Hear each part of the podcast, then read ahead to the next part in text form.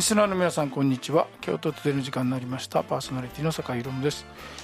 えー、っと今日もですね前回に引き続いて、えー、京都芸術大学の准教授してされている牛田あゆみさんにお越しいただいてます。よろしくお願いします。お願いします。今日はまたあのー、ご本人のね専門のところでお話聞こうかなと思っております。はい、えー、この番組は町創生研究所の協力でお送りします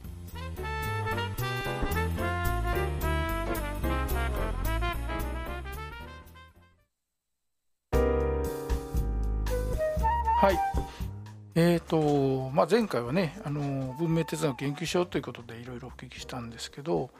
今日はちょっとご本人のねあの研究テーマ映画研究漫画研究とおっしゃってたけども、まあ、その辺り、まあ、どんなことされてるんだとかあるいは授業というか講義もされてるのでなんかどんな講義だったり学生さんの反応とか。なんかそんなのを聞けたら面白いなと思ってるんですけど。はい、はい、そうですね。あの私もともとあの映像の研究だったんですけれども、はいはいはい、漫画学科があの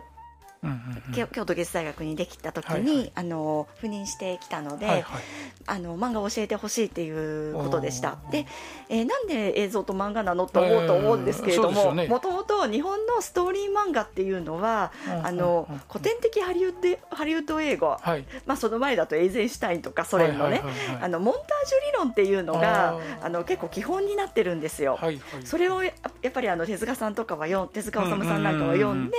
あのストーリー漫画にあの、転用しているので、なるほど。はい、なのであの言われると、つながりがある、はい、めちゃめちゃめちゃつながりがありますね。はい。そうですね。それでなんかあの、まあ、学生に教えないといけないっていうことになって、うん、漫画めっちゃ読んでたんですけれども、でも歴史とかそんなにはももちろん昭和の時代は分かっても、うん、その前が分かんなかったんですよ。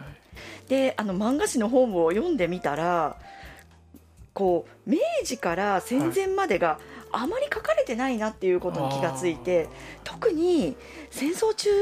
の漫画っていうのが、なんかほぼなんか なんかあまり書いてないなないから学生にどう教えていいだろうっていうことがあったので調べ始めたんですよ。はいはい、そしたらその調べ始めていたらそ研究し私がちょうど研究してるところほぼ人があまりみんなが研究してないテーマだったみたいでで学生とかに言ってもすごいみんな面白がってくれたりするので、はいはい、あ楽しいなと 思ってこんなになんか若い子たちも興味あるんだと思って、はい、でその辺の時間というか期間の頃の時代というかその資料的にはあるんですか？残ってますね。あそうなんですね、はい、特にあの大正の時代と昭和の初めの頃って、日本ってすごくお金があったと思うんですけれども紙とインクがすごくいいんですよ。なのであの 戦後終わった後の昭和20年とか21年の頃の漫画と比べるとまあ綺麗ですね。そうですはい。保存もすごくよくってあの綺麗なものが多かったりしますね。それは例えば国会図書館とかにあるという国会図書館にあります。そうですか。ただ残念なことに国会図書館のはほぼ今デジタルなのであそうですよ、ね、はい、デジタルで見るっていう形になってしまうんですけれども、えー、昭和館っていうのが東京にあるんですけれども昭和館の方だと結構現物見れたりするのでそれは公的な建物ですか？そうですね。はい。あの靖国神社の隣にあって、はい、なんか昭和の博物館ですね。昭和を、えーこうもしもし昭昭和をの博物館ですね、なんと言っていいだろう、うん、はい。やっぱりねそういう情報収集がねすごい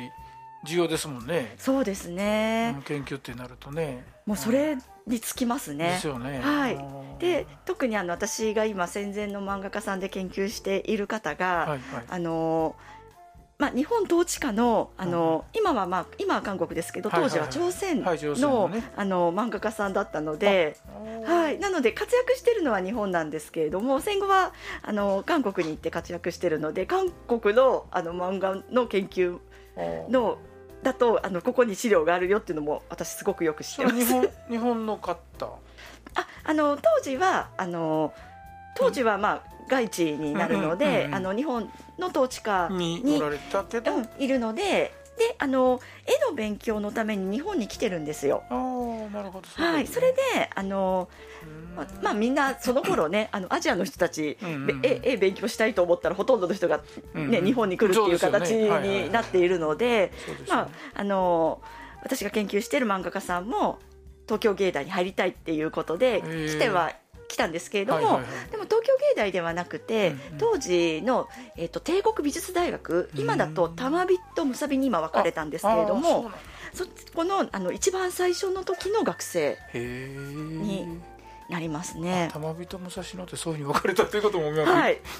初めて聞いたけど。帝国美術 そうですか。大学。学校って言ったのかな、でなんかその帝国美術学校の前にえー、美大に入る人のための予備校とかがあるんですよ、川端画学校っていうのがあるんですけれども、これ黒澤明さんとかも入っていてはいもう本当になんか調べたら外あの、当時のあの中国とかあの当時の朝鮮あとまあ台湾の方から来てる学生さんの名前とかもなんか出てたりして活躍している方がまあ活躍してるわけね。はい。人なんかもいますね。なんかそれでやっぱり調べ出すと面白いですよね。もう止まらないですよね。まあなんとかそこにどんどん熱が入っていって。はい。でなんというか講義的にはやっぱりその辺の時代なんかが集中したりもうちょっと幅広くやっぱりやられるわけですか？まああの講義としてはやっぱりメディアっていうのがどう変遷したのかっていうのをすごく伝えたいのでなのでやっぱり戦争中はこうだこうだったよっていうことなんかはあのえー、伝えると学生も全然知らないので、ね、まずあのその歴史からちょっと言わなきゃ話さなきゃいけないことですよね。まああるいはもっと前からってなってくると本当にね全然わからないから、はい、うんそれなので、まあ、あのどうしてこの絵が出てきてるのかっていうので例えば一番有名なのだとあの鳥羽絵っていうもので、うん、あのこう日本と中国でこう魚釣りをしてる絵ってあるじゃないですか。その絵の説明なぜこの絵があの鳥羽絵での第1号に出たのかっていう話とか。を見るとみんな教科書で見てるので絵は知ってるんですけどこれがまさか漫画のあのルーツになる明治の漫画のルーツになるってことを知らないので。はい、なのでそういうお話をすると面白いですね、まあ、新鮮ですよね。というか私も来て新鮮の。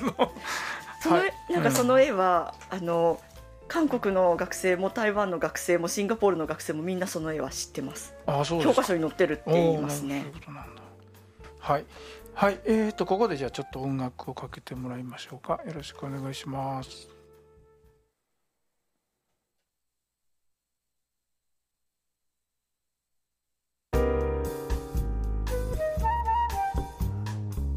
はい。あのまあ面白いねお話いろいろいただいてて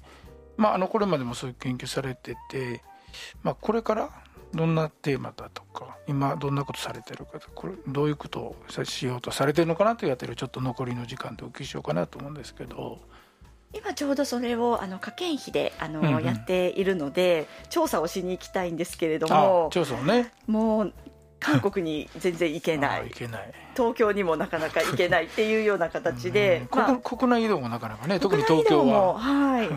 できない形になってしまってるのでそれがちょっとあのきついですね。あとインタビューなんかにもずっと行きあの行ってはいたんですけれどもそれもちょっと中断してしまってるので、インタビューにもまだ行きたいなと、ね、リモートとかもちょっとね。年配の方が多いですし通訳入らないと私も韓国語が全くわからないので、ねね、リモートも限界がね。はい。普通のリモートでもなかなか限界ありますからねそうですね。なんかちょっと厳しかったりね、まあ、やってる連中が相当慣れてればいいんですけど。そうですね。でなんか私はよくお役所の人とやりますけど相手一つのあのディスプレイで4人とか出てくるから誰が喋ってるのみたいになったりしてすごくやりにくいんですよ。先生とやるときはね皆さん一つ一つやってくれるから分かりやすいんですけどね。こうなんかマスクを今もしてるんですけど。そうそうそのマスクしてるしね、うん、誰が喋ってるのかもわからないですし。そもそもどういう人かもよくわからなくて。困りますね。まあ確かに私ももう私も大体あの毎年ヨーロッパに、まあ、行ってるんですよ。ちょっと会議があったりとか。もともとあの街づくり交通の街づくりなんであのまあ、京都でもだいぶ進めましたけど歩く街とかね。そういうので行っててヨーロッパが大体参考になるんでもうそれにも全くいけないからどうしたもんかなと。知り合いもたくさん向こうにいるんですけど、ね、なかなか会えないし。うん。なのでまあ集めてきている資料を今一生懸命分類している形ですね。その時言語とかは？ああの韓国のものは韓国、うん、あのハングルなんですけれども、戦前のものなんかは日本語のものも、あの日本語喋ったりしますもんね。そうですね。その漫画家さんは多分母国,、ね、母国語がほぼ日本語じゃないかなと思うんですけれども。そうかそう。か、そういう資料があるのか。はい。なるほどもうみあのま、韓国の漫画家さんとかに会っても年配の方々は日本語喋れる方が多いので、まあ、通訳の人いなくても 喋れたりとかね、はい、しますね。そうですよね。まあ、だからあのいろんなね海外の文献を集めると実際は言葉が大変だったりするとは思うけどそうです、ね、それがあると割と楽かなっていう。そうですね。うん、はいどうもありがとうございました。あの2回続けてっていただきまして。まあなんかあの今的なアニメの話かなとちょっと最初思ってるんですけど漫画のすごく歴史のそれもあのあんまりこう日の当たってない部分で面白い話が聞けたかなと思うんですけど、はい、またあのいろいろなんていうんですかねこう発表とかしていただけると面白いかなと、はい、表現、表現者の感じでですね面白いかなと思います。はいどうもありがとうございました。ありがとうございました。はい。えー、っとゲストに来ていただいたのは京都芸術大学の准教授の牛田あやみさんでした。ありがとうございました。えー、っとパーソナリティは坂井宏でした。この番組は町創生研究所の協力でお送りしました